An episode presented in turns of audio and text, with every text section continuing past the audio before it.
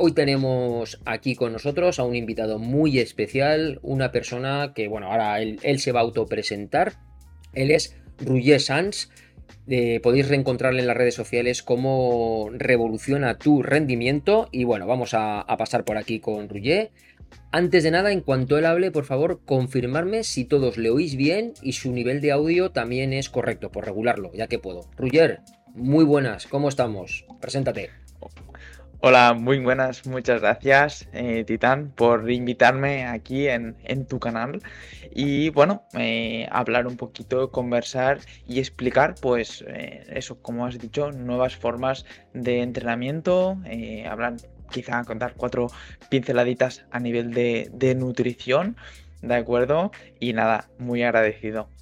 Pues nada, oye, confirmarme que se le ha oído bien, la habéis, me imagino que sí, porque no estáis escribiendo nada en el, se oye muy bien. Perfecto, mira, por ahí tenemos a, Salva también. Pues nada, si oye todo bien, audio y vídeo correcto, Rugger. Pues nada, cuéntanos un poquito quién eres, preséntate. De hecho, eres el primer invitado en Entre Runners. Ya sabéis que hemos tenido cafés con Bifinis y demás, pero bueno, ya nos hemos quedado con este formato de, de Entre Runners y así que tienes el privilegio de ser el primero. Y yo ya verdad que hemos hablado muchas veces, tenía muchas ganas de, con toda la cantidad de preguntas que te he ido haciendo, la cantidad de cosas que me has enseñado, pues al final lo que hablamos entre los dos, qué mejor que, hablar estas cosas directamente en un directo y de paso, pues oye, toda la audiencia lo oye porque al fin y al cabo lo que queremos es enseñar todo lo que, los conocimientos que, tenemos y quién mejor que, para hablar del lactato, alguien como tú. Preséntate, Ruger, eh, ¿qué trayectoria deportiva tienes? ¿A qué te dedicas? ¿Cuál es? Un poquito, háblanos un poco sobre ti. Vale, ok. Pues mira, yo llevo practicando el deporte toda mi vida, eh, empezando desde el fútbol, eh, pasando por el hockey y decidí a los 18 años eh, por intentar pues bajar un poquito de peso, ya que era una persona que tenía un peso bastante elevado por, con 18 años, pesaba pues como 12 kilos más que ahora. Eh, entonces decidí mm, ponerme en el mundo del deporte simplemente por, por salud, ¿de acuerdo?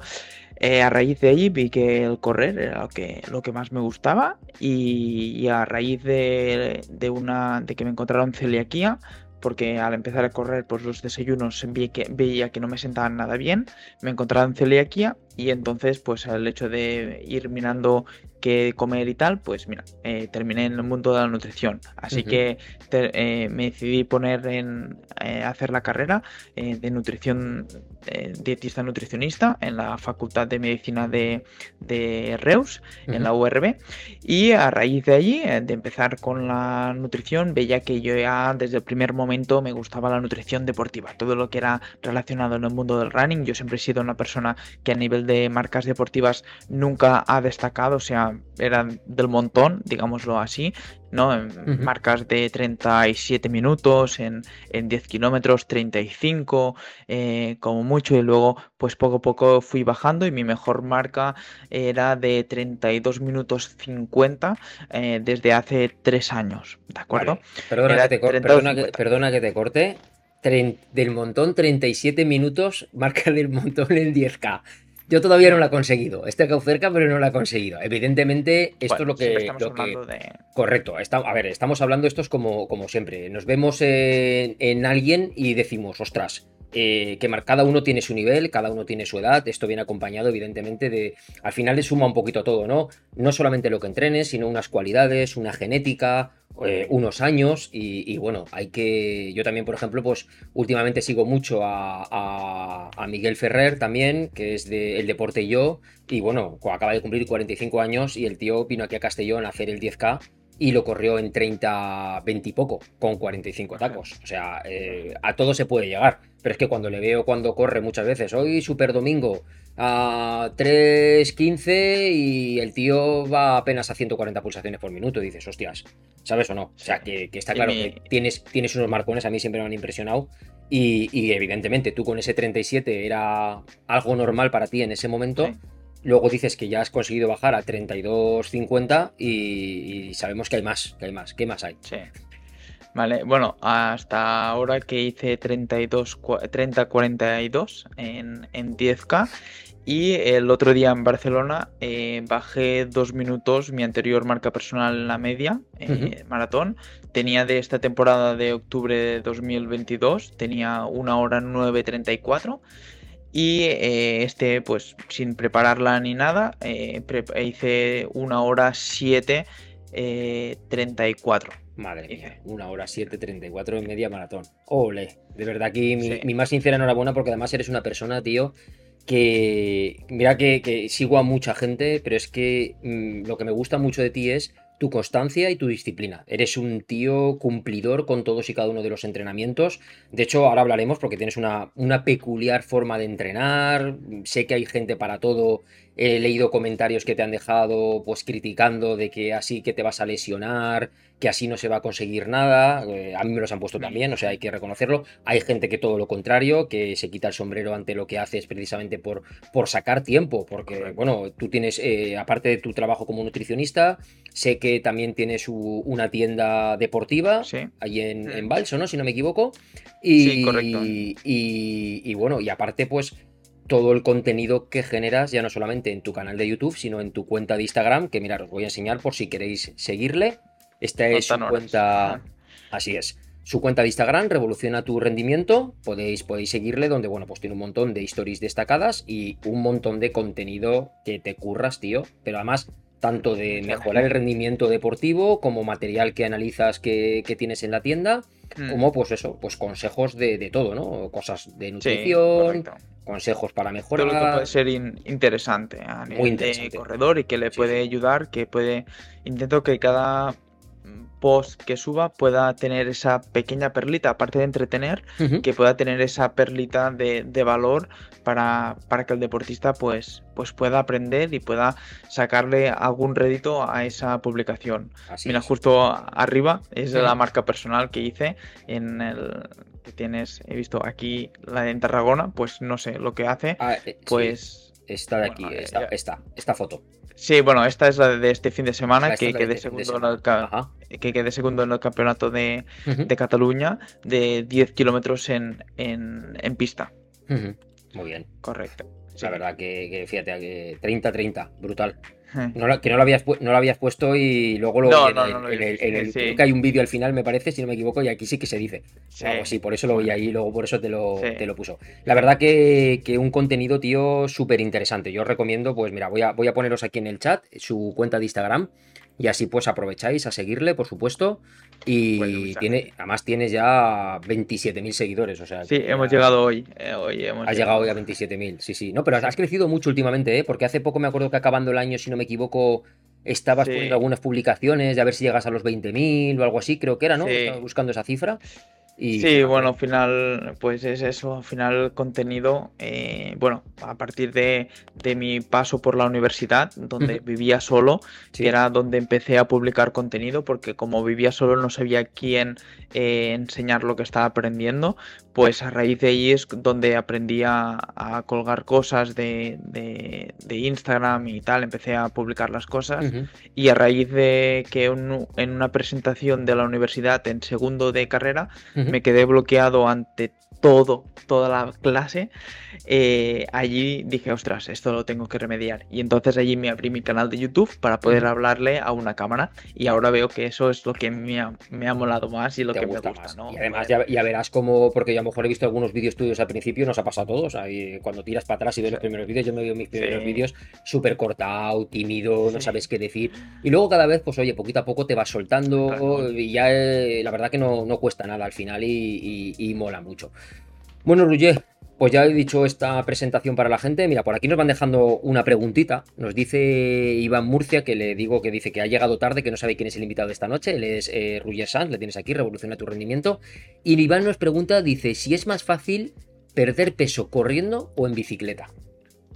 Bueno, al final la pérdida de peso no viene relacionada por el deporte que tú hagas, sino por el déficit calórico que tú tengas. O sea, para, tenemos que ver que en nuestro día a día tenemos que consumir menos calorías de acuerdo de las que tu cuerpo gasta. Si tú en tu día a día pues eh, gastas 2.000 calorías, aunque solamente estés sentado aquí en, en, en una silla todo el día y te muevas un poquito y consumes 1.800, vas a ir perdiendo peso, ¿de acuerdo? Eso evidentemente no es lo más saludable. Lo más saludable es intentar bajar de peso haciendo junto con el deporte, ¿no? O bici o correr o natación, es independientemente del deporte que hagas, pero sí que eh, se ha visto más relacionado el trabajo de baja intensidad en el cual es mucho más fácil el hecho de perder ese, esa grasa corporal, ya que al trabajar a baja intensidad también trabajamos otras rutas metabólicas que son interesantes para la pérdida de peso. Muy bien, perfecto, perfecto, perfecto. Bueno, Roger, y vamos un poco ya a lo importante, lo que la gente ha visto en esta super portada que nos hemos currado un poquito, ese lactato vikingo jugando con esa doble cosa, porque bueno, ahora últimamente es verdad que, que se oye muchísimo esto de entrenar por lactato, y demás. Parece que es una cosa que. Parece que sea un método de entrenamiento de moda, revolucionario que ha salido ahora. Y, nunca, mira, tenemos a Destroyer, que se ha hecho miembro del canal. Muchísimas gracias, Destroyer.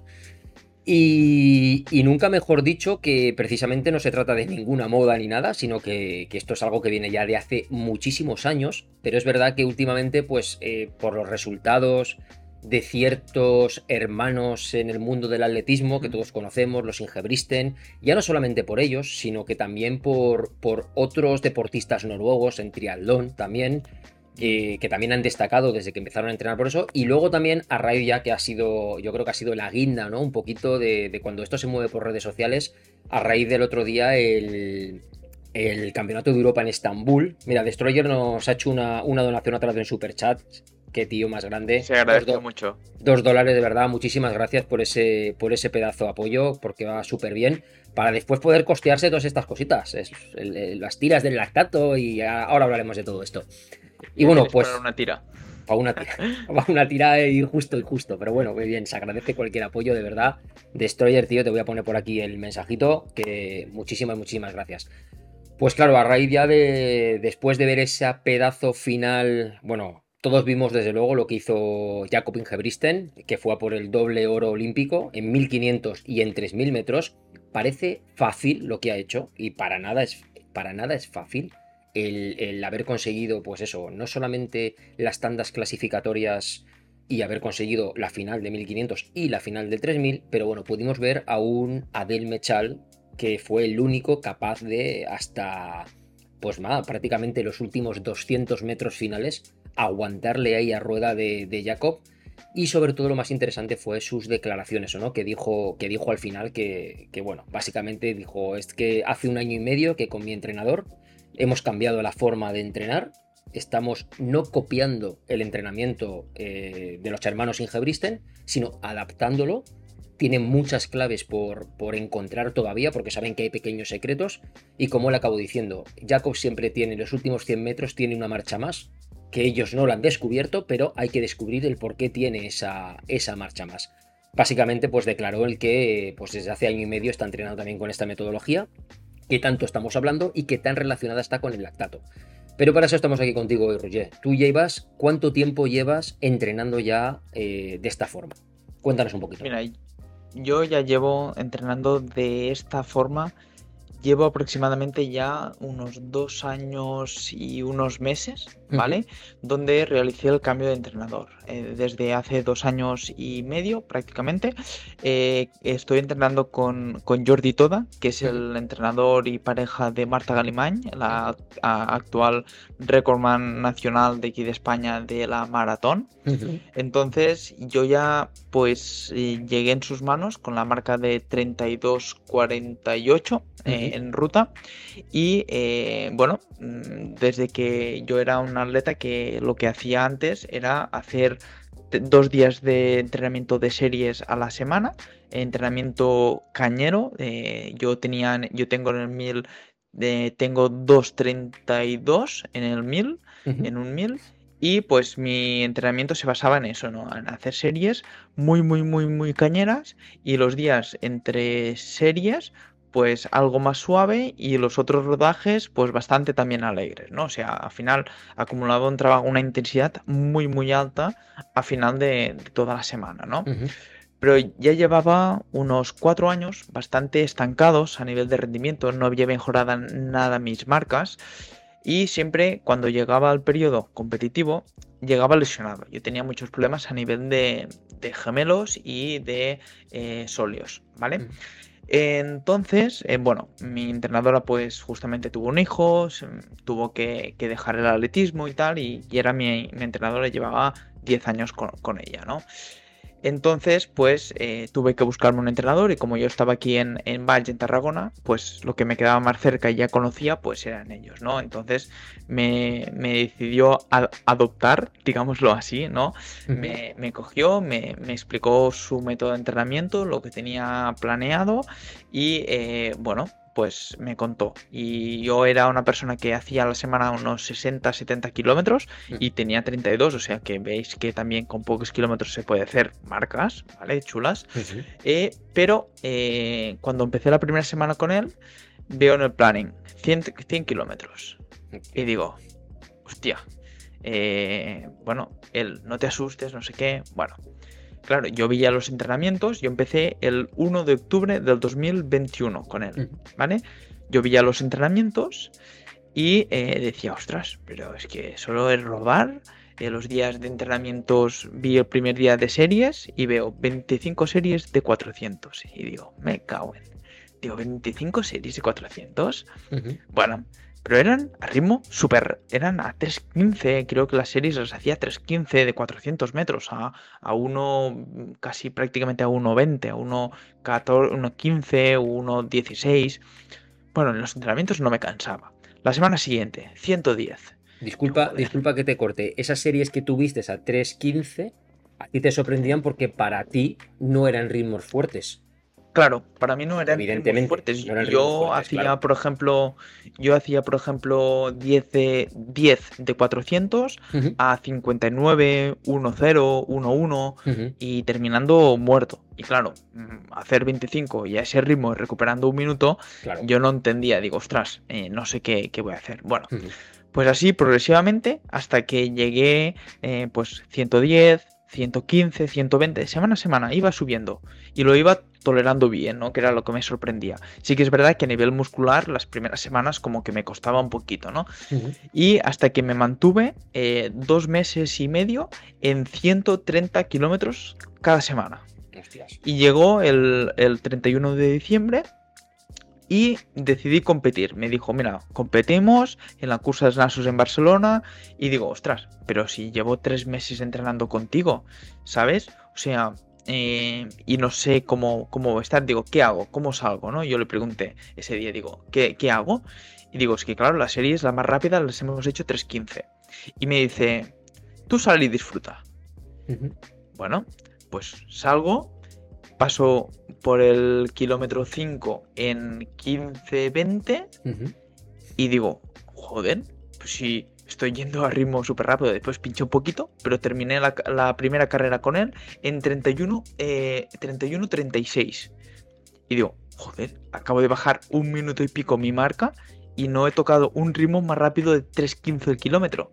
Eh, no entendía nada, ¿sabes? O sea, eh, pues eso me explicó, poco a poco me fue explicando ese método de entrenamiento, ¿no? En el que consistía.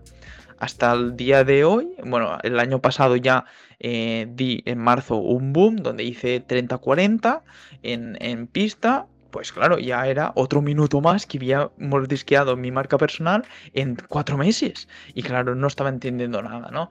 Y entonces, pues poco a poco me ha ido explicando este método de entrenamiento que ha traído a Marta Galimán, pues sobre todo a tener las, las, bueno, las, las medallas o en prácticamente en hacer el primer maratón, hacer mínima mundial. Casi. ¿De acuerdo? Y en el segundo, mínima olímpica. Y en el tercero, 10, 10 en el. 10, no, onceava en el mundial.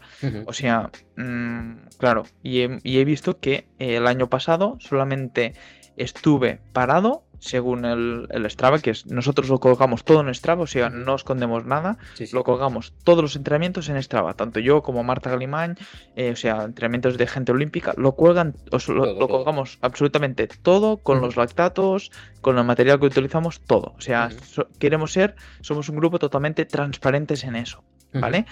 Eh, y eh, el año pasado me salieron de los 365 días del año, corrí 356. Ya ves. Y este año, de momento, no llevo ni un día sin entrenar. De momento. Mira, voy a compartir, voy, a compartir tu Strava.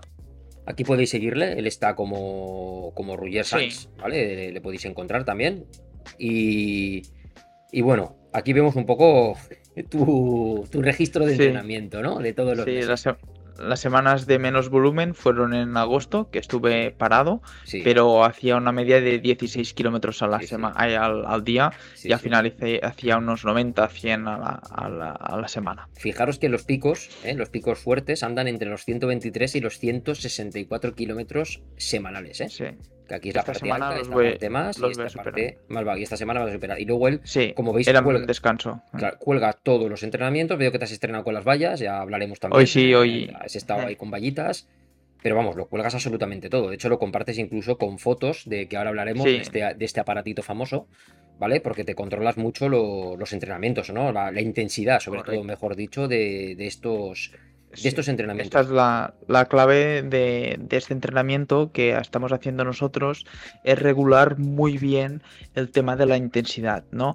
Y entonces no utilizamos una carga eh, externa, digamos, por pulsaciones eh, o por... Eh, por la percepción del esfuerzo, sino lo que, ni vatios, sino lo que utilizamos es una carga interna, lo que tu propio cuerpo a nivel fisiológico pues entiende como carga de entrenamiento, ¿no? Y entonces lo medimos con el lactato, ¿de acuerdo? Este aparatito de aquí es lo más semejante a un medidor pues de, glucosa, que incluso gente me ha, abierto y me ha dicho, ostras, ¿eres diabético? No, no soy diabético, ¿de acuerdo? Nos medimos la glucosa. Nosotros en los entrenamientos, este aparatito de aquí nos sirve para que en, Em, podamos medir la intensidad mediante la acumulación de lactato en sangre. El lactato mm, es un, digamos, un sustrato que, se produce a raíz de eh, utilizar el glucógeno muscular como fuente de energía. Este, si, este se va reciclando por el hígado, ¿de acuerdo? Y se va transformando otra vez en energía. Podríamos hacer la, la semejanza de un coche que eh, va quemando, pues eh, va a, a, relentir, ¿no? Y, va, y, el humo, pues lo puede ir expulsando bien, ¿no? En cambio, cuando le pisas a fondo, pues eh, como que el humo se va acumulando y hasta que hay un momento, pues que no puede más y el motor explota, podríamos decir así, ¿no? Muy bien. Entonces, nosotros lo que tenemos que acostumbrar es al cuerpo a hacer muchos kilómetros con el lactato bajo. ¿De acuerdo? Entonces, esto nos va a permitir que a nivel fisiológico en nuestro cuerpo vaya evolucionando, ¿vale? Nosotros no estamos buscando con este método de entrenamiento, con estas maneras de hacer tantos kilómetros, no estamos buscando picos de forma, sino lo que buscamos es un estado de forma continuado en el tiempo. Si os fijáis, Ingebrigtsen cada vez es más bueno. Cada vez, ya sea invierno, ya sea verano, está siempre a pleno rendimiento. O sea, te puede hacer una marca de, de 3.32 en invierno y 3.30, 3.28 en, en verano. ¿De acuerdo? Sí que es verdad que la pista cubierta cambia mucho. que te interrumpa. Eh, se habló mucho después de haber estado en Lieber, creo que era en Francia, me parece. Estuvo allí y también ganó el 1500 de forma fácil y después esperaba su presencia en Madrid. Pero no fue porque tuvo unos resfriados, tuvo unos problemas de infección de garganta y demás, y decidió no ir.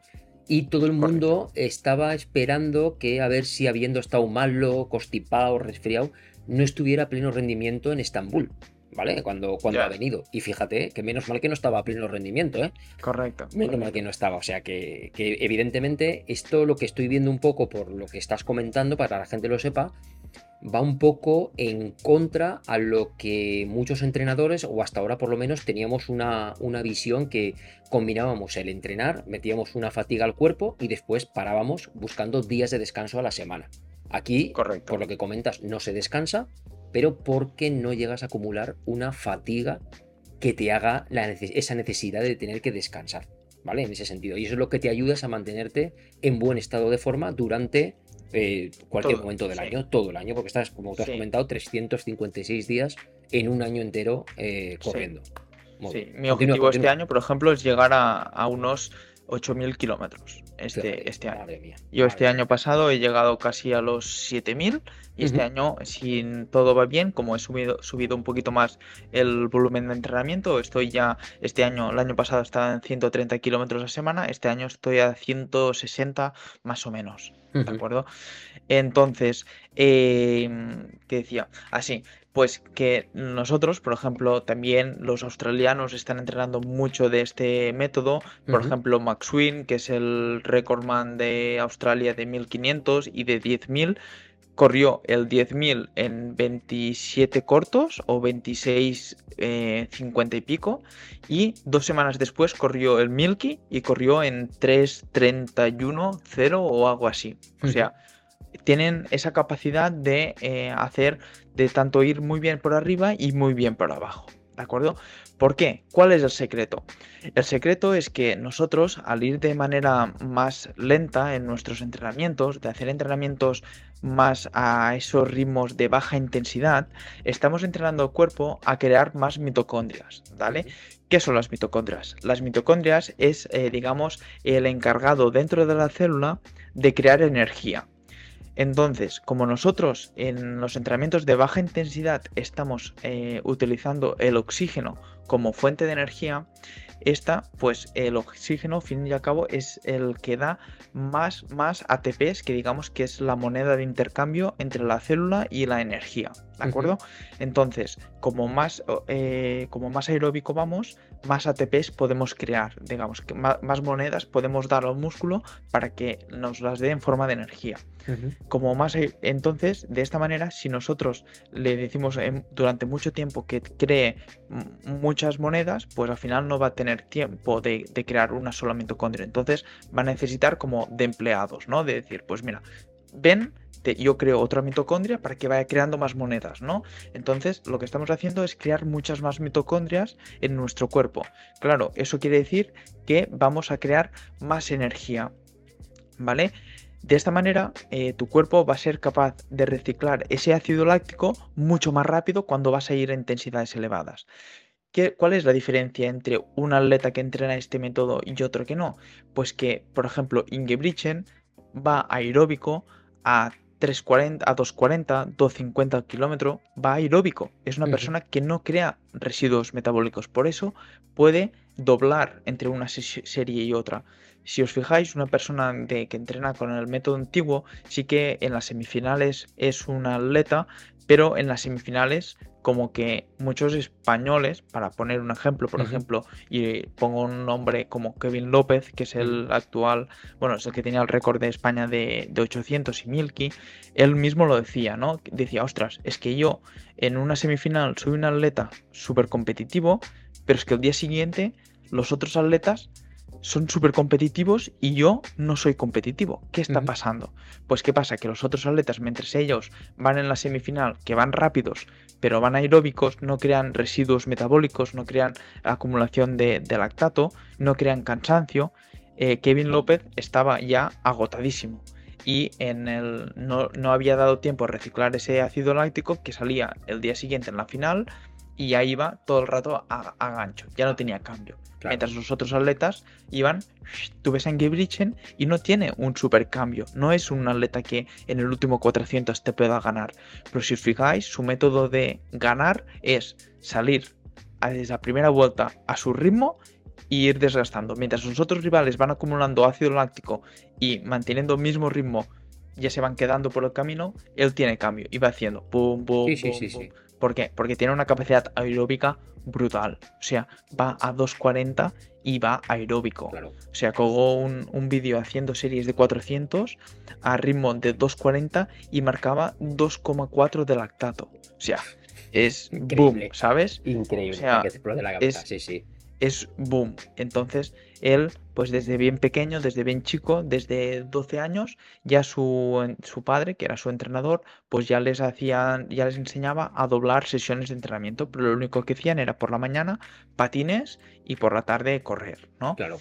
Entonces es el método de este más de entrenamiento que, tienen ellos. Y es lo que nosotros estamos implementando ahora, hacer muchos kilómetros a baja intensidad y días puntuales, eh, hacer entrenamientos a ritmo eh, umbral o a ritmo de zona 2 de entrenamiento, que eso ya lo vamos a hablar ahora. Vale, eso vamos a hablar un poquito para que la gente, porque estamos dando valores de, estás hablando de, 2,4 de lactato, estamos hablando de 1 de lactato, y yo entiendo que la gente que nunca, evidentemente, ni ha utilizado el, aparato, que yo veis que también lo tengo aquí, todo preparado el arsenal, y no sabe esos valores de referencia, o sea, no tenemos valores de referencia y cuesta. Entonces, eh, clasifícanos un poco dentro de este entrenamiento qué valores de lactato son los normales para luego poder relacionarlo, que lo hablaremos ahora, con las zonas. Hasta ahora, pues con los relojes, pues todo el mundo estamos acostumbrados a trabajar con cinco zonas de trabajo, básicamente, de Z1 a Z5, pero por aquí veo ya que nos van dejando preguntas, por ejemplo, pues como la de Francisco J. González, ¿no? que dice, ¿correr lento es en zona 2 o se limita por pulsaciones? O sea, eh, vamos a intentar relacionar un poco el lactato con las zonas también un poco así, por así decirlo, de frecuencia cardíaca, unos números de referencia, por así decirlo. Vale, Porque yo ya sé que ahora cuando yo estoy hablando contigo, pues yo ahora básicamente me reduzco como a, como a tres zonas, ¿o no? Rodajes, controlados y, series. Ya me olvido un poco de esas cinco zonas. Vamos a hablar un poco de esos números y cómo entraría cada uno de esos entrenamientos en esas, en esas zonas y en esos números. Vale, correcto. Nosotros a nivel de, de intensidad nosotros podemos dividir, dividimos de manera global el entrenamiento en tres zonas, como tú dices, zona 1, zona 2 y zona 3. Pero dentro de cada zona, digamos, la zona 1 ya es intocable, es zona eh, ir muy lento, ¿de acuerdo? Ir rodando muy suave, que vendría a ser por debajo de los 2 milimoles de lactato en sangre, ¿de acuerdo? Esa es la zona donde el 80% del trabajo vendría a ser allí. Zonas de entrenamiento de rodaje, rodaje, rodaje, rodajes, ¿vale? Muy lentos. Después encontramos la zona 2. La zona 2 ya es una zona de intensidad eh, por lactato, ¿de acuerdo? De intensidad donde el lactato ya va desde 3 a 4,5, podríamos decir, ¿vale? Y luego ya encontramos la eh, zona de alta intensidad, donde ya superamos los 4,5 milimoles de lactato. Entonces, eh, también podemos dividir la zona 1, zona 2, zona 3, zona 5, zona 4 y zona 6. Podríamos dividirlo así, ¿no? Donde zona 1 sería la de rodajes, zona 2 y zona 3 sería donde el 30% entre el 25 y 30% de los kilómetros totales de la semana tendrían que ser en esa zona. En esa zona. Y la alta intensidad podría ser en momentos puntuales donde un pinceladitas, una sesión a la semana de algo de una intensidad de alta intensidad, de superior al VO2 max, podríamos decir, ¿no? Muy bien. Esto en pulsaciones, pues, ¿qué pasa? Pues tendríamos que hacer una pequeña prueba de esfuerzo donde nos podrían determinar estas zonas eh, mediante, pues, pues, la valoración de gases, medición de lactato, etcétera. ¿De acuerdo? De esta manera, tú sabes poco a poco, de manera más precisa, dónde estás trabajando en cada sesión de entrenamiento. Bien, nosotros con esto un poco, lo que yo he entendido y para que la gente también lo entienda, lo que hacemos es, eh, al final vamos a, vamos a acabar haciendo un entrenamiento dentro de ritmos, por así decirlo, porque nosotros con, esas diferencias de lactato, es decir, eh, has hablado de que tenemos una zona de rodaje que va hasta en la que no deberíamos superar los 2 milimoles de lactato por litro de sangre, ¿correcto? Correcto. Entonces, eso al final lo que nos va a dar es un ritmo. Es decir, va a salir un ritmo de rodaje tuyo, en el que tienes que mantenerte ahí dentro y sabes que rodando a ese ritmo, durante pues, un entrenamiento de unos 10 kilómetros, tu cuerpo no va a generar más de esos 2 milimoles por litro de, o sea, 2 milimoles de lactato. Bien, luego tenemos otra zona en la que eh, llamamos muchas veces, que tú lo publicas muchas veces así en tu Strava y demás, lo que son los controlados, son entrenamientos en los que, bueno, ya son un ritmo un poco más vivo, un ritmo un poco más intenso, pero que el objetivo de esos controlados es moverse entre los dos y más o menos acercarse hacia los sí, 3,8. Sí, o un poquito menos incluso. Un menos. Unos 3,5 a nivel de estudios, de estudios científicos nos dicen eso, que alrededor de los 3,5. Vale. Y luego sí que podemos meter eh, otros días de series un poquito más cortitas, ¿de acuerdo? Y ya acercándonos a los 4,5, que sería la zona 3 vale, que entrenamiento. La zona, 3. el objetivo, evidentemente, de ahora veremos un poco cómo es la estructura de entrenamiento que tú haces, quitando de un día a la semana que sí que haces un entrenamiento más específico y que ya me hemos comentado alguna vez porque los ingebristen también lo hacen, donde disparan el lactato, se olvidan, o sea, ahí les da igual dar 8, 9, 10 de lactato, que es un entrenamiento que hacen específico en, encuestas. El resto de entrenamientos tú intentas mantenerlos sin superar eso. Los rodajes a 2, los controlados como tope hasta ese 3,5 y luego pues eh, intentar no pasar de 4, 4 y medio como mucho cuando ya haces también esas series más cortitas, más intensas. ¿Correcto? Sí, correcto. Estamos hablando que al final salen unos ritmos que mm, hacen que no te fatigues tanto.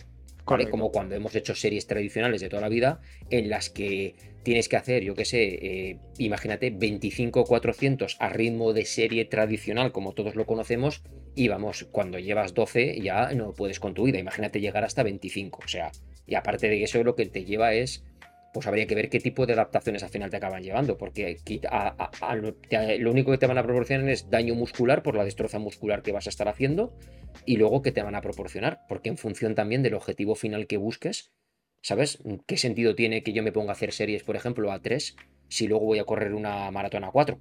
¿Me entiendes o no? Aparte de. Entonces, claro, hay que ser un poco también eh, eh, buscando ese tipo, de, ese tipo de cosas. Cuéntanos, Ruye, más o menos una estructura de entrenamiento y qué es esto que hemos leído también a veces de, del doble umbral, del trabajo de doble umbral. ¿Cómo estructuras tú un entrenamiento? ¿Cómo les estructuran la semana los ingebristen? ¿Cómo hacen un poquito? Cuéntanos. Vale, mira, por ejemplo, eh, la estructura nosotros, por ejemplo, si quieres ver un, ejemplo, incluso puedes, puedes ir a mi, a mi semana y podemos ir hablando semana a semana, de, por ejemplo, en el Strava. Vale. Eh, las, las, la semana del 6 de febrero al 12, que era una semanita de... Del 6 de febrero al 12, a ver, creo que es esta de aquí, si no me equivoco, a ver. Esto es febrero. A ver si no me equivoco, ¿eh? ¿Eh? Esta es del 30 de enero al 5 de febrero, pues la siguiente será esta. Quiero una semana que tiene pocos kilómetros. Ah, tiene poco, es, esta de al lado. Es esta de aquí. creo que tiene, tiene poquito. Sí, mira, del 6 al 12 de febrero. Aquí la tenemos. por ejemplo, y aquí podemos, os explicaré, bajamos hasta abajo. Hasta abajo y, subimos. explicar, vale. Sí, correcto. Si os puedo explicar un poquito. Vale, lo vemos aquí gráficamente. Vale. Aquí pone 6 de febrero, 6.27, cinta en casa. Correcto. Eh, nosotros empezamos el lunes por hacer doblajes. Nosotros doblamos el lunes, donde yo los lunes normalmente me salen unos eh, saco unos 28 kilómetros, 29. ¿De acuerdo? Hago una sesión de 10 por la mañana y 18 por la tarde. Por la tarde. ¿De acuerdo? Vale. Sí, correcto. En este caso, eh, estuve, vale, salen pocos kilómetros porque estuve enfermo, ¿vale? Y no, no pude hacer la sesión de la tarde y el miércoles tampoco pude entrenar, ¿vale? Entonces, El, el, día, pues... Pero vamos, los lunes harías sesión por la mañana, sesión por la tarde y lo normal es hacer 10 kilómetros por la mañana y en torno a 16, 18 kilómetros por la tarde. A ver, Muy bien. Espérate, que, quizá esta no haya sido la mejor semana que hemos elegido. Cogemos otra. Es que, es que estás, estabas malo, evidentemente, no está malo. la anterior. ¿La anterior? La anterior, la de 150 kilómetros. No, la anterior es. No, la anterior la, me he colado. Esta, la del 5 de. finales de, enero a, los primeros de febrero. Esta, 30 de enero a 5 de febrero, ¿vale? Vale, vamos aquí abajo y así lo vemos, que además he visto que estás por ahí con el aparatillo. Vale, aquí te pone 30 mañana, en ayunas 10 kilómetros. En ayunas. Correcto, muy suave. y por la tarde 19. Y, por, la tarde, 19. Muy bien, 19 kilómetros. 19 kilómetros. A, ¿De acuerdo? A, 401 rodaje pachanguero, ¿eh? Sí, yo 401 marco 1.2 de lactato, 1.1. Marco muy bajo. Pero claro, esto, esto hay que decirlo, que esto llevas un trabajo de dos años y medio para dar estos valores. esto no es llegar uno, me mido el lactato y voy a dar esto. Sí, yo al principio casi daba dos de lactato a esos ritmos. A esos ritmos, o sea, disminuir. Claro, sí, sí. tuve que disminuir. Después, El, martes. El martes es nuestro día de controlado, donde ya trabajamos a zona 2, ¿de acuerdo? Dentro de la zona 2, como he dicho, podemos encontrar la zona 2 y la zona 3. Zona 2 es entre 2 a 3,4 milimoles de lactato. ¿De acuerdo? Estos días normalmente nosotros hacemos un controlado bastante largo. O sea, hacemos, eh, yo en este caso, este año ya estoy haciendo 12 kilómetros de controlado. Entonces hago pues series desde 2000 hasta 6000 hasta un 12000 eh, controlado. ¿de acuerdo? Entonces, nosotros calentamos unos 6 kilómetros de calentamiento, ¿vale? Y yo en este caso, pues hacía 6 por 2000. Vale. Eh, hacía 6 por 2000 y mi ritmo ahora mismo de 2,2 milimoles de lactato, 2,4 está alrededor de 3,15, 3,16. O sea, para mí este es un controlado. Es un poco más lento al ritmo de media maratón, bastante más lento que el ritmo de media maratón. De media maratón, vale. Correcto. Este, para mí, ahora mismo se acercaría a lo que es el ritmo de maratón. Vale. ¿Vale? Muy bien. Este, esta medición, eh, ayer me lo decía mi entrenador, dice, mira, creo que para ir a un maratón mm, tenemos que ir a unos 2.6 milimoles de lactato y creo que en este rango de 3.16, entre 3.16 y 3.20, podría ir un maratón, ¿vale? O sea, es, veis que son ritmos fáciles. Puedes ir hablando, no vas a cansarte mucho y eh, sumamos unos 12 kilómetros, siempre de controlados. Vale, ¿De acuerdo? Muy bien. Los martes solamente son una sesión. En este caso yo solamente hago una sesión. Marta Galimán, que es mi compañera de entrenamiento, hace los doble eh, sesiones de umbral, que son series por la mañana y series por la tarde. Y series por la tarde. Pero aquí estamos viendo que te has cascado 12.69 de series, te has cascado 6 de como de un calentamiento un rodaje previo y luego te has hecho dos kilómetros de, enfriamiento. O sea que al final te has hecho 20 kilómetros. 20, kilómetros. ¿Vale? El, martes. Muy bien. Pasamos al miércoles. Al miércoles. Al miércoles era un rodaje. Sí, un rodaje. El miércoles es un rodaje. En este caso, sí era, era un rodaje. Normalmente, eh, en este caso no sé por qué, por qué era un rodaje. Así, ah, porque lo pasamos al jueves, ¿de acuerdo? Porque eh, tuvimos que mover las semanas para adaptarme un poquito a lo que, lo que hacen Marta Galimán, ¿vale? Entonces me adapto un poquito para coincidir. Pero normalmente el, hago yo el martes y el miércoles dos días seguidos de series, ¿de acuerdo?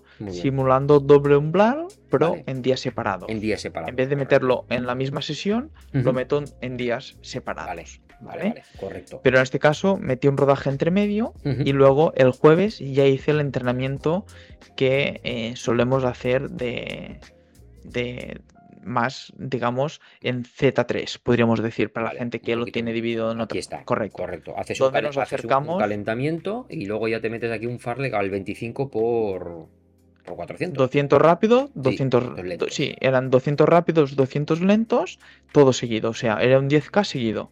Vale. Porque eran 25 vueltas a la pista. Muy bien.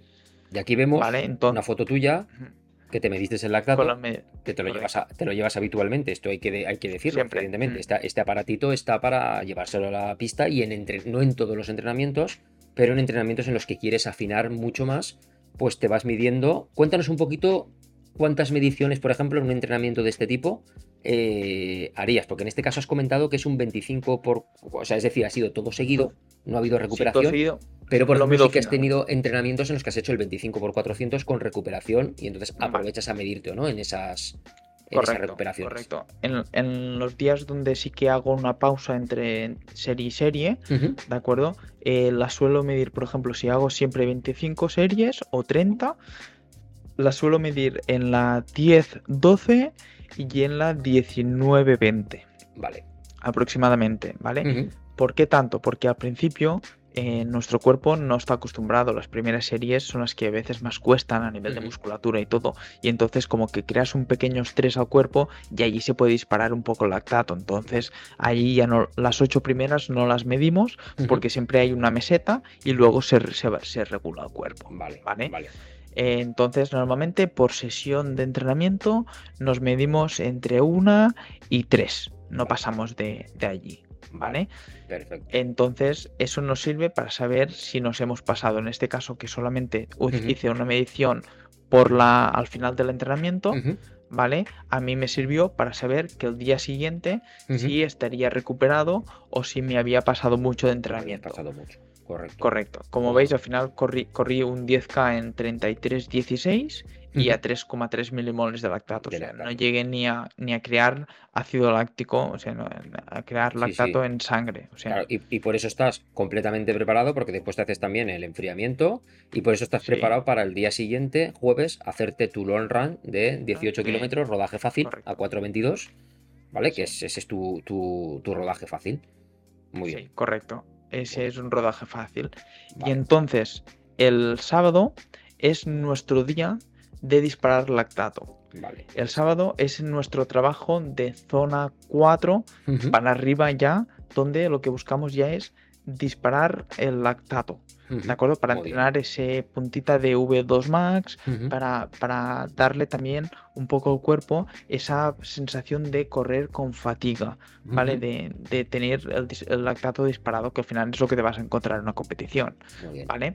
Entonces, en este caso, caso eh, fue un entrenamiento también un 10.000 en pista, pero en este caso, en vez de ser 20 de o 25 de 200 rápido 200 lentos, eran un 13 series de 400, recuperando 400 metros. Entonces lo que hacía era correr el 400 rápido en la pista una vuelta a ritmo de 1.10, la vuelta 1.11, que eso es a 2.58, 2.56, y luego recuperaba a 3.20. Ya ves, recuperamos a 3.20. Sí. Ahora luego hablaremos de mi test de lactato cuando tú recuperas a 3.20 y otros no llegamos de 3.40, no hay que pasar. bueno, y en, total era otro 10.000. salió una media de 3.10 a 32.33. Madre mía. Ese, ¿vale? El, entrenamiento de la semana que venía después, que hice que te estaba enfermo, hice el mismo entrenamiento el domingo, que era lo que te quería enseñar ahí el sábado siguiente, y lo hice en 31.50. O sea, que ya ves. 31.57. Y viniendo, y viniendo de una semana que estabas enfermo. Sí, y hice y bajé, pues eso, 30 segundos eh, haciendo el mismo entrenamiento. Madre mía, tío. Y luego, el, y luego el domingo cierras con un long run. El long run, sí. Vale. El long run, en este caso, no sé cuántos eran, 25. 25 kilómetros a 4.19. Sí, muy tranquilito, hablando todo el rato. Esto, estamos hablando otra vez en valores de números por debajo de esos 2 milimoles tranquilamente. Sí. Sí, a veces sí que si he hecho un entrenamiento fuerte como hice el sábado que disparo el lactato, el domingo cuando termino el rodaje me mido para saber si, si pues por la tarde ya tengo que estar recuperado, si me tengo que tumbar al sofá y trabajar desde casa o aún puedo hacer algo más, ¿de acuerdo? De, técnica. Porque también los entrenamientos no se quedan aquí. Nosotros, aparte de eso, de lo que veis en Strava, nosotros trabajamos entre dos, tres veces a la semana. Eh, trabajo de core, gomas, no, no gym. Te, iba a preguntar, te iba a preguntar por eso, porque no lo reflejas en Strava, porque veo que no, lo registras, pero haces eso, haces que haces trabajo de core, trabajo de gomas, trabajo de fuerza. Sí. Tres trabajo de gomas, movilidad, unas tres veces a la semana, separado del entrenamiento. Sí que en pretemporada lo que hacemos es los días de controlado, metemos un poco de fuerza, eh, fuerza con, em, con, le decimos una fuerza ya con un trabajo de series previo. O sea, eh, entonces trabajamos una fuerza que ya estamos cansados. Claro. ¿De acuerdo?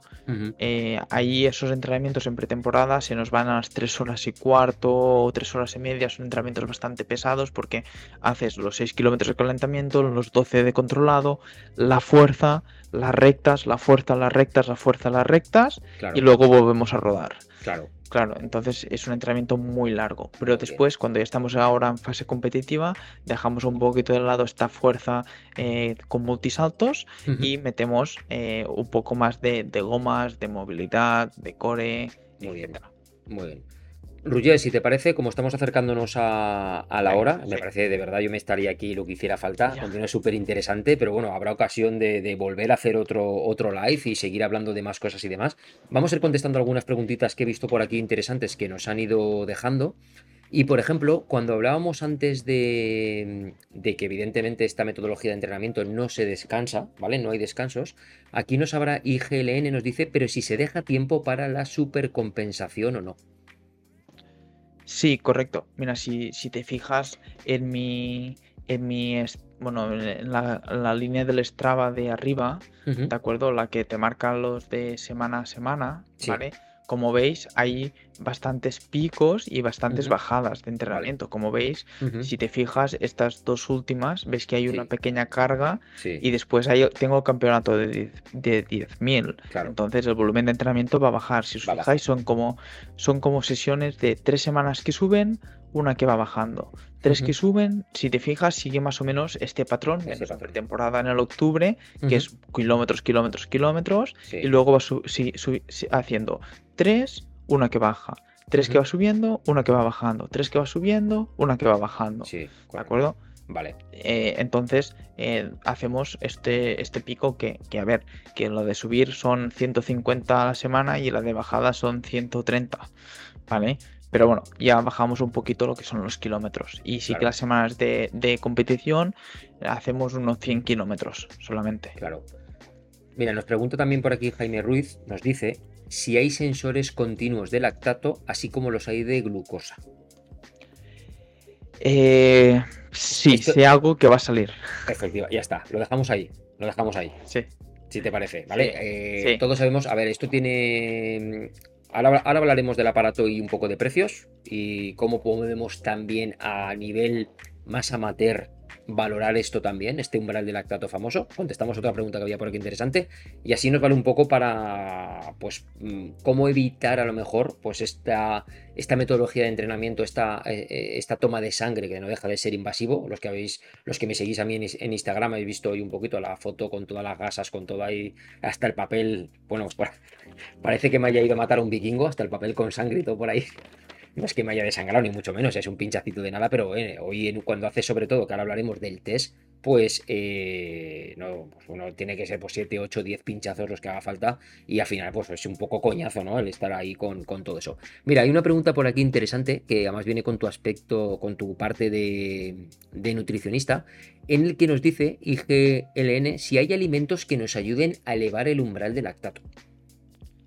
Vale, no, no hay alimentos que, que, eleven el umbral de lactato, ¿vale? Al final el umbral de lactato vendrá dado por tu capacidad de, de resíntesis del glucógeno muscular. Pero sí que es verdad que evidentemente la fatiga y la acumulación de lactato puede venir por no llevar los depósitos de glucógeno llenos, ¿vale? Entonces esto puede elevar lo que es la, curva de lactato, la puede elevar un poquito más antes, claro, ¿vale? la saca antes, eh, ¿no? tiene energía, tiene que tirar de... va a convertir precisamente lo que se ha dicho siempre, que hasta hace años el lactato se consideraba que era malo y ahora estamos hablando que este tipo de entrenamientos te ayudan a reciclar el lactato como fuente de energía evidentemente. Entonces, eh, si tú también vas falto, hace que se eleve porque el cuerpo también necesita esa primera parte de trabajo donde a lo mejor tira más de carbohidratos o tira de glucosa, pues si no tiene los depósitos, como dices, llenos, pues necesita, pues eso, pues generar más lactato, ¿no? Para poder eh, eh, compensar ese, esa exigencia muscular que tú le estás metiendo, ¿no? Muy bien. Totalmente. Mira, Iván Murcia nos dice, nos dice, atención, dice, si los relojes marcaran el nivel de lactato, otro gallo cantaría. Es que los marcan, Iván. Los relojes nos marcan el nivel de lactato. Lo que no voy a desvelar hoy en el directo, lo vamos a dejar, vamos a dejarlo así un poco, ¿no? Roger, tú ya lo sabes más o menos porque hemos estado hablando antes, ya, te lo, he contado. Pero, ¿cuán de cierto hay en que todos sabemos que evidentemente el lactato hay que medirlo como lo estamos midiendo, ¿vale? Eh, con el aparatito. El aparatito, para que la gente tenga valores de referencia, eh, su precio pues anda entre, los 350 400 euros aproximadamente, lo que es el, el aparatito. El aparato.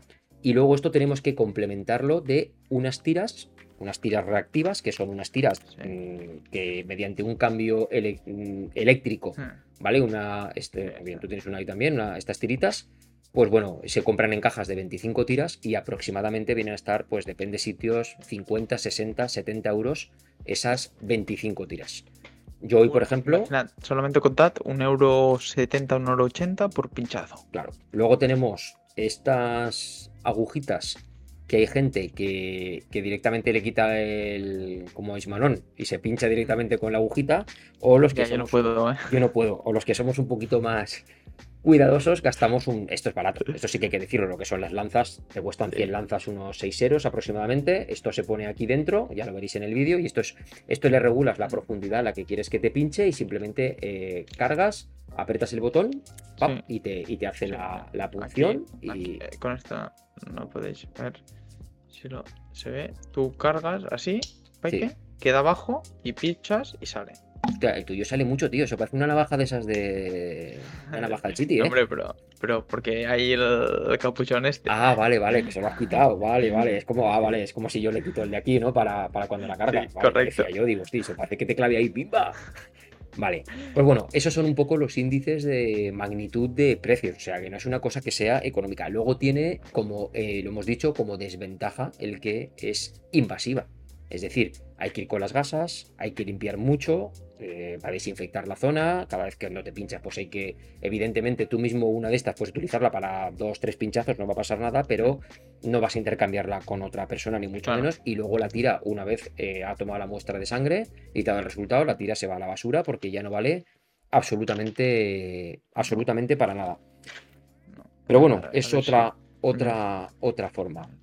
Luego, pues los relojes hoy en día sí te miden el umbral de lactato, pero te lo miden basado evidentemente en algoritmos, que depende de las marcas, pues pueden ser más acertados o menos acertados, pero eso ya hablaremos del vídeo. Y luego una cosa, Roger, importante, cuando... Por, ¿Qué estás ahí? Con un... A una tirita. La tira de lactato. La tira de lactato, muy bien, eso es. La parte de abajo es la parte que esa puntita es la que coge la sangre. Sí, sí. Tú lo metes aquí, aquí dentro. Sí. Tú lo, metes adentro. Se pone en marcha el aparato que pita. se pone en marcha y tú le das. Esta, por ejemplo, ya está usada. Sí, sí. No, no sirve. Claro y ya recoge la muestra, que necesita muy, luego en este aparato que no necesita calibración, una muestra de 0,3 micrones de sangre, o sea, muy, muy poquito, pero es verdad que me habéis visto a mí en el vídeo que subí, que luego tú me comentaste, oye, porque me salió un valor muy disparado el lactato, me salió en un rodaje teóricamente tranquilo 6,1, hay muchos factores que afectan, entre ellos es que yo no había hecho la medición como toca, o sea, una vez hemos dejado de hacer esa serie o hemos terminado esa actividad deportiva, pues lo lógico es que intentemos tomar la muestra en un minuto como mucho, dentro del siguiente minuto. No hay que tardar más porque si no ya los mm. valores pues ya pueden salir, claro, yo entre que paraba abajo en la calle, me subía a casa, me preparaba, os contaba en el vídeo cómo iba a hacerlo, pues igual me pasan 5 o 6 minutos y evidentemente pues hay una acumulación ahí que ya no es la que, la que estás buscando tú en el proceso. Luego, mm. lo que tú me comentaste, Ruye, pues no puede, tiene que estar muy limpio porque la tirita no puede tocar eh, con la piel, no puede coger sudor, no puede coger nada porque si no también los valores también se desvirtúan por completo. Hoy hay algo muy importante que hay que hacer porque yo también lo hice por probar, salí ese rodaje. Evidentemente era un rodaje de dos horas en el que me da un valor y no vale para nada. O sea, no tienes ninguna referencia. Hay algo muy importante para todas aquellas personas que decidan iniciarse a un entrenamiento por lactato, es que debemos hacer un test de lactato. ¿Y qué es un test de lactato? Bueno, pues un test de lactato no es más que eh, protocolizar eh, una serie de, pues de series, en este caso yo la he puesto de 1200, tú por ejemplo me has comentado que las haces de 1600, tres vueltas, cuatro vueltas a la pista, lo suyo es hmm. empezar y terminar en el mismo sitio porque se supone que te has dejado todo preparado, no vas a irte a la otra punta de la, de la pista, ¿vale? Y en la que, como veréis aquí en la hoja, bueno, pues eh, vamos a poner un ritmo, yo en este caso pues acorde al atleta, evidentemente, yo he empezado en 5, Tú no tendría ningún sentido que te hagas una primera muestra a 5 porque no tiene ningún sentido. Pero bueno, yo he ido bajando 15 segundos aproximadamente hasta llegar a 4 y ya a 4 he decidido bajar 10 segunditos, como veis los ritmos. Y lo que buscaba con esto, que ya lo veremos, no vamos a comentar hoy ningún valor ni nada, ¿vale? Lo voy a guardar para el vídeo que creo que podré editar porque he grabado todo el proceso en vídeo para que lo veáis, pues ya los comentaremos ahí, pero lo que buscamos al final es establecer estas tres zonas que tú nos has estado comentando. ¿Qué ritmos serían los que están por debajo o en torno a los 2 milimoles? ¿A qué ritmos debería rodar yo para rodaje? ¿Cuáles son los que hay que buscar para controlados? ¿Y cuáles serían los ritmos para series? Una vez ya tenemos esto hecho y empezamos a entrenar nuestras semanas, pues lo suyo es que ya en ciertos entrenamientos vayamos midiéndonos, sobre todo los pues, entrenamientos de series, para no pasarnos y ver si dentro de ese entrenamiento tenemos que bajar el ritmo o hay que aumentarlo porque a lo mejor estamos quedándonos cortos o lo que, o lo que fuera, con el objetivo de no hacer ni esa destroza muscular, ni esa fatiga tan, tan bestia, ni nada, nada para el día siguiente seguir entrenando. Y luego convendría al cabo de ¿Cuánto tiempo? ¿Un mes, mes y medio? ¿Volver a repetir otra vez el test de lactato para ver si ha habido mejoras? O no, incluso más tarde. Más hacer, por ejemplo, uno en temporada de invierno y uno en temporada de, verano, por ejemplo, esto vendría bien, por ejemplo, dos semanas o tres semanas antes de, unas dos semanas antes del, de un maratón, por ejemplo, eh, para saber a qué, en qué momento tienes esos umbrales de lactato, para saber el ritmo en que puedes ir a ese maratón. Vale, correcto. Perfecto. Mira, por aquí nos dejan otra pregunta. Walter Tacano, vamos a ir contestando ya las últimas y iremos ya despidiendo. Eh, Walter Tacano nos dice si el lactato está más relacionado a la potencia o al pulso. Yo diría que al pulso. Al pulso, ¿verdad? Al pulso, sin duda, sí, sí. Porque la potencia puede, puede variar. Vale. Sí, yo creo que también va relacionado al pulso. Lo que pasa es que una vez realmente también, una vez ya haces, te metes a entrenar unos ritmos por lactato, te da exactamente igual el pulso. Porque tú vas a correr a esos, a esos ritmos. Y si ves que te estás pasando porque viene una subida, te va a tocar bajar el ritmo para intentar no pasarte del ritmo y compensar o no esa subida o esa, o esa bajada. Mm. Correcto. Respecto a lo que me decíais de si había alguna medición, como por ejemplo en los diabéticos, ¿de acuerdo? Y yo sé de una empresa que ya ha hecho la presentación en Barcelona de un, un, producto que se va a sincronizar con una marca de relojes que aún no se sabe eh, si va a ser o Coros o Garmin o Polar, porque una de esas marcas quiere la exclusividad y eh, va a medir el lactato en sangre en cada momento. Sí, sí. Uy, llega, ¿se te ha ido? No sé cómo se llama la empresa. Ah, vale, que se había cortado, que se había cortado, te había perdido por un momentito. Ah, vale, vale. Sí, te has quedado en que había una de las tres marcas que va a querer la exclusividad, para medir el lactato en sangre en cada momento. Correcto. De, Forma, de forma no invasiva, evidentemente. Entiendo que mediante un sensor. No, como, como, como parche de. El parche de glucosa, ¿no? De los de tipo Super Sapiens y todos estos. Correcto. Correcto. Sí, sí, sí, sí. Pues eso también está muy interesante porque te lo colocas ahí. Lo que pasa que habrá que ver esto como todo. Si queremos que triunfe un poquito en el mercado, que llegue a los mortales, pues hay que sacar también índices de precios porque no todo el mundo... A lo mejor es verdad que también ya, ya veremos qué resultados nos arrojan los algoritmos de los relojes, cuánto mm. de próximo están respecto a una medición del lactato en sangre y entonces, pues bueno, a la gente, pues oye, a mí me vale así, ¿vale? Porque yo mm. hasta ahora... No, no, que, que es verdad que con lo que me has enseñado y con lo que, puedes enseñar, yo este creo que se va, se va a jubilar rápido. Se va a jubilar pronto, ¿no? Bueno, pues ya iremos viendo porque evidentemente los relojes deportivos a veces no solamente, cuando hablamos de un reloj deportivo, no solamente por la cantidad de cosas que hagan, sino por lo bien que lo hacen, porque si no, de poco, mm. deportivamente hablando, de poco valen. Entonces, pues bueno, ya iremos comentando porque yo por ahí me he quedado sorprendido en algunas cosas, me esperaba unos valores, a lo mejor han salido otros, no sé, ya veremos a ver qué ocurre ahí, pero ha estado interesante.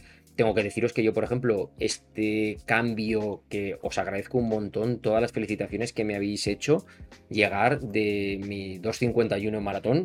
Eh, no tiene nada que ver con los tiempos de Rouget, pero yo estoy súper contento de mi, de mi ah, rendimiento deportivo para 45, Pero yo no he corrido ninguna maratón. De 45 años, ya no sé si era la 14 o la 15 ya que, corro, por lo menos, pero bueno, Oye, pues contentísimo porque con todo lo que pasé de la gripe a la micro rotura del isquio y el tiempo que he tenido ahí de preparación, pasándome exclusivamente en esto y basándome, que os he ido contando semana a semana, le iba contando a la gente en Instagram, tú lo has visto, pues cómo iba el rendimiento, cómo iba evolucionando ese umbral de lactato que, pues bueno, yo al final he corrido a los ritmos que mi reloj me ha dicho que tenía que correr una maratón y coño, he cumplido y han salido.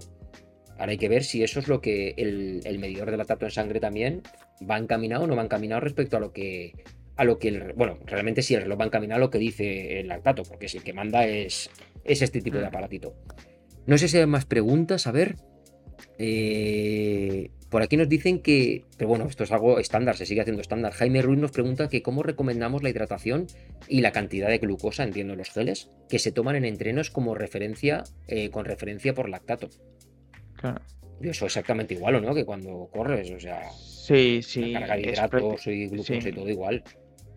Sí, es, prácticamente igual. Sí que es verdad que quizá en algún deportista de más alto nivel, eh, si os fijáis en un maratón, no utilizan tanta carga de hidratos de carbono porque ya están, como trabajan con lactatos más bajos, no necesitan tanto hidrato de carbono para el mismo esfuerzo. En cambio, una persona que tenga con lactatos altos, eso quiere decir que su demanda a nivel glucolítica de hidratos de carbono va a ser mucho más elevada que una que trabaja lactatos bajos. Claro, claro, claro. Así es, así es.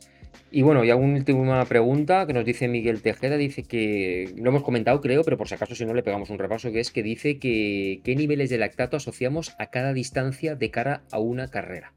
Es decir, me imagino que querrás saber pues, qué niveles de lactato habría que correr pues, una, una media maratón, un 10K y una maratón, por ejemplo. Vale, por ejemplo, un maratón, un ritmo de maratón sería unos 2.6, 2.8 2.4 milimoles de lactato, por allí sin sobrepasar los 3.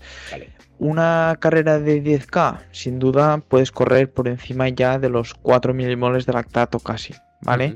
O sea, 4, 4.3, 4.4, porque ya una vez ya pasamos de 4 milimoles de lactato, eso va a depender de la persona. Hay gente que tiene el umbral a 4,5, hay gente que lo tiene más bajo. Eh, una vez ya has pasado del umbral anaeróbico, como tu cuerpo no, no es tan rápido reciclando ese lactato, puedes disparar. O sea, puedes medir 4 en una prueba de en una serie de 1200 a un ritmo, mides 4,3 y a la siguiente yendo solamente dos segundos más rápido ya te marca 8. ¿Vale? Porque se, puede disparar ya muy rápido, ¿vale? A partir de allí la acumulación eh, se puede disparar. Entonces, un 10K puedes correr en eso, en 4, 4,3 milimoles de lactato, que es tu zona umbral, y una media maratón es muy parecida a un 10K. ¿Vale? Eh, sí que nos podemos ir ya un poquito por debajo, unos 3.8, 4 milimoles de lactato. Se puede correr en 4 milimoles de lactato perfectamente. Claro, porque luego todo esto también afectará un poquito, que será otro patrón, es eh, que cada persona, me imagino, por, por nuestras capacidades, tendremos una tolerancia al lactato, ¿no? Habrá personas que son capaces de aguantar en una competición por, con, con, valores de lactato más elevados, aguantarlos mejor que otras, ¿o no? Y eso un poquito que viene por por su base, digamos, que tiene ya de entrenamiento? ¿O ¿En qué se puede basar? Sí, por eso lo puedes trabajar con la zona 3 que decimos nosotros, donde trabajamos por encima del V2 Max, donde, por ejemplo, eh, son los entrenamientos que, estoy que estaba haciendo los sábados, donde allí sí que disparaba los lactatos a 6, porque estaba entrenando ya 10 kilómetros en fatiga de lactato, o sea, recuperando muy poco, corriendo rápido, creando lactato y no dejando que el cuerpo lo regenerara, sino que iba poco a poco subiendo como una meseta. A nivel de pulso pasaba lo mismo, que veías que el pulso iba cada vez subiendo, subiendo, subiendo en forma de sierra, para arriba, ¿no? Pues eso es lo, que, lo que buscamos, es esa tolerancia al, al lactato, ¿no? Ese que decimos nosotros, en el grupo lo decimos el factor X donde disparamos ese día el lactato. Muy bien. Y luego he visto también hay gente que le he visto, que yo ya sabes que pido mucho por YouTube para aprender y demás, he visto que hay unos entrenamientos porque al fin y al cabo esto se trata también de acostumbrar al cuerpo a que generamos lactato, pero también a saber reciclar y reaprovechar ese lactato como fuente de energía. Y he visto ¿Mm? una estructura de entrenamiento, la comento a ver a ti qué te parece, muy interesante. Es de Luis del Águila, que todos le conocemos también, es, también es, profundiza mucho en el tema del lactato y demás en el que, por ejemplo, supongamos, yo tengo, imagínate, un umbral de lactato de 3,55. Te pongo un ejemplo, ¿vale? Entonces él eh, recomienda y estructura entrenamientos, pues por ejemplo, empezar mm, una primera semana pues con un entrenamiento de 6 kilómetros o 8 kilómetros, luego ir aumentando, en el que el primer kilómetro lo vamos a correr 10 segundos más rápido que nuestro umbral de lactato. ¿Para qué? Para generar lactato. Es decir, por ejemplo, yo me pongo a correr un kilómetro a 3,45. Se supone que, como tengo un umbral en 3,55, estoy ya generando lactato, ¿de acuerdo? Más lactato de, del que mi cuerpo ya es capaz de reciclar, que para eso es el punto clave del, umbral. Y el siguiente kilómetro lo corremos 10 segundos más lento de nuestro umbral, por ejemplo, a 4.05, para acostumbrar al cuerpo a reciclar ese lactato, ese lactato que acaba de generar. Y eso lo vamos repitiendo durante un entrenamiento pues, de 6 kilómetros, otra semana de 8 kilómetros. Es, a mí me ha parecido con bastante sentido común. O sea, él es fisiólogo y, bueno, máster en Estados Unidos y tal de todo esto. Y en alguno de sus vídeos ha comentado también esta forma de, entrenamiento con el objetivo, ese entrenamiento puro y duro, es objetivo de acostumbrar al cuerpo al reciclaje, acostumbrarle a generar y reciclar ese lactato que acaba de generar. No sé qué opinas tú de un entrenamiento así, pero pinta bien o no. Pues sí, a nivel fisiológico, pues tiene sentido, o sea, no es ninguna barbaridad hacer un, entrenamiento de, este modo. Y, es más, eso lo hacen mucho los, los maratonianos, el típico entrenamiento de cuatro series a ritmo un poco más rápido de umbral y después hacer un kilómetro más lento y volver a hacer cuatro a ritmo y uno lento, pero sin dejar eh, que reciclemos del todo, ¿vale? Para ir acostumbrando el cuerpo a que se dé prisa a la hora de, de reciclar. De hecho, fíjate si has acertado que ese vídeo iba asociado a un artículo que hablaba de los keniatas. O sea que que va, va por ahí la cosa. Que está claro que los keniatas son los keniatas, que también tienen sus métodos de entrenamiento, evidentemente, aparte de que tienen su genética, que tienen sus cosas, tienen sus alimentaciones, que esto tiene que ir acompañado de todo. No olvidemos, importantísimo el descanso también. O sea, aquí no descansamos, pero es fundamental. Yo lo he notado muchísimo eh, este mes y pico de cara a la maratón, el que cambié mi rutina de descanso por completo, porque yo lo hemos hablado muchas veces, yo era una persona que me acostaba muy tarde haciendo faena, preparando vídeos, preparando contenido y me acostaba muy tarde y a lo mejor estaba durmiendo pues 6 horas, 6 horas y media aproximadamente al día. ¿Qué ocurría? Que a nivel deportivo luego no rendía, estaba tarde o temprano al final acumulas fatiga y no rindes igual. En cuanto he pasado a dormir 8 horas al día, oye, eso lo, he notado, pero claro, eso significa pues irte a las nueve y media a la cama y bueno, una serie de cosas pues que, todo esto hace. Gruye, yo no sé si tú quieres aportar algo más o, o, qué, para despedirnos ya y ya haremos más, desde luego, haremos más, a ver que ir comentando cosas, claro ¿no? Que, Pero... Claro que sí, al fin y al cabo es lo que decimos, mm, no somos, no somos entrenadores, o sea, no tenemos la, verdad absoluta en ninguna cosa, simplemente lo que queremos es dar nuestra opinión y sobre pues nuestra forma de, entrenar, cómo hacemos las cosas, lo mismo que otra persona pues te puede decir que ha conseguido sus grandes resultados con otra forma de entrenamiento.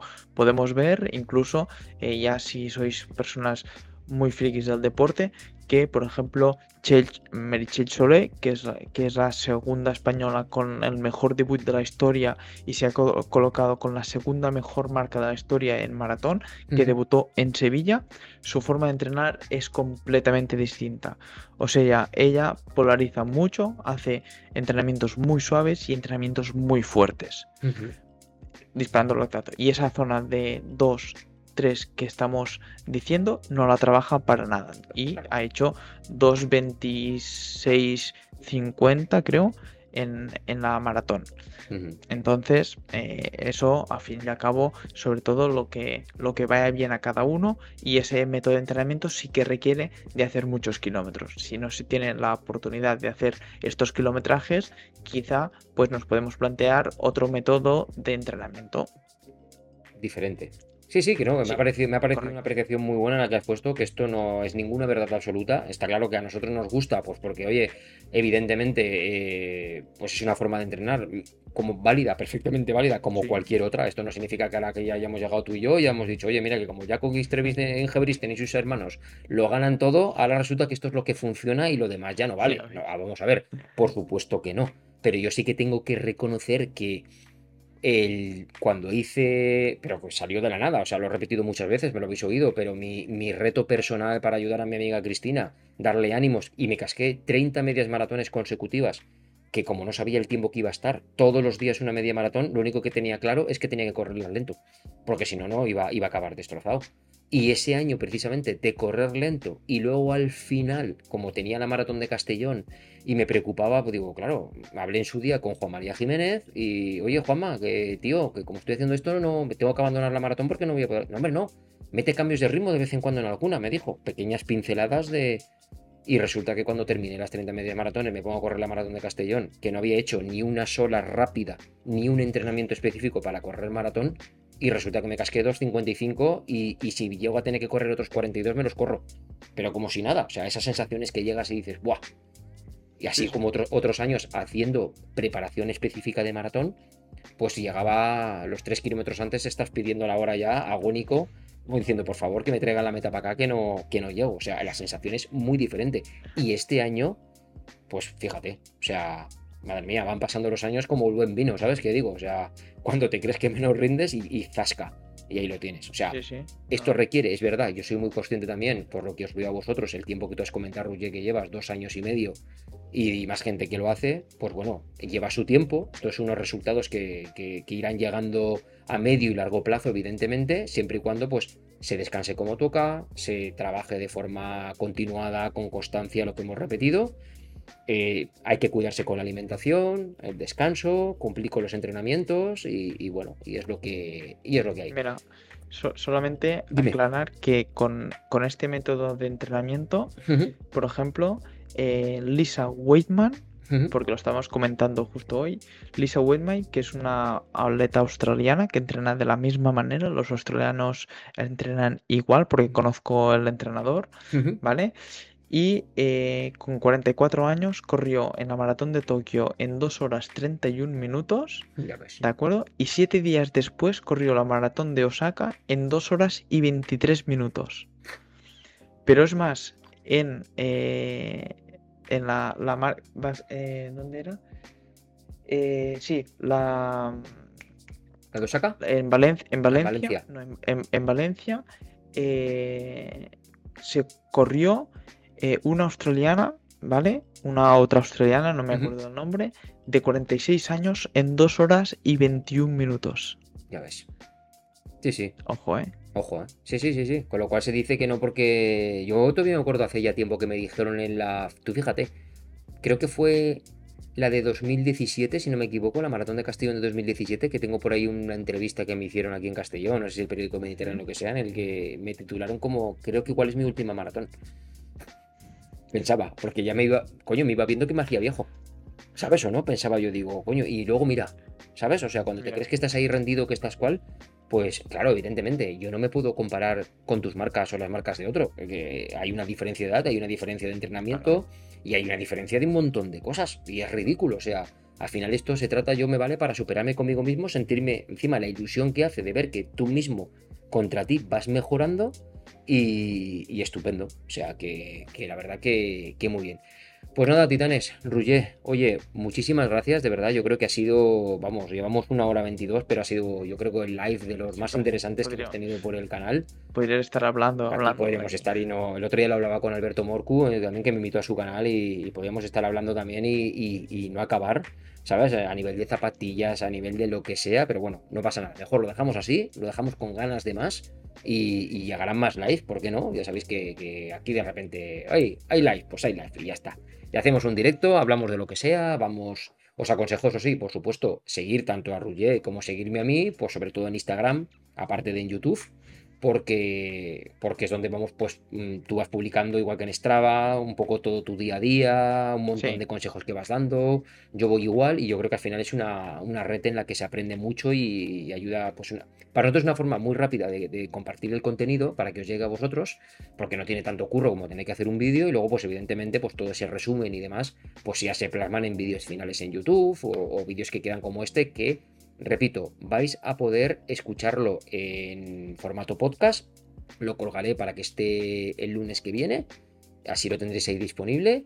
Y si estáis escuchando el podcast y no habéis visto el vídeo, por si acaso, llego al final, pues oye, al canal de YouTube de Bifinisher para poder pues ver el vídeo porque hemos compartido pues algunas imágenes, hemos compartido cositas interesantes que creo que, que merecen, que merecen la pena.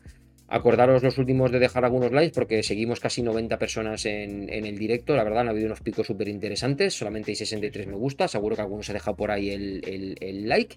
Y nada, Rullé, oye, muchísimas gracias de verdad, tío. Ha sido un auténtico, un auténtico placer. Gracias a todos los que habéis estado ahí. Si queréis que volvamos a traer a este, a este crack que está ahí, está, mira, le señalo ahí al lado. Eh, el tío, un fenómeno. Muchísimas gracias, de verdad. Buenas noches a todos. A Nos vemos y nos escuchamos Chao. en próximos vídeos. Hasta otra, titanes. Chao. chao. chao.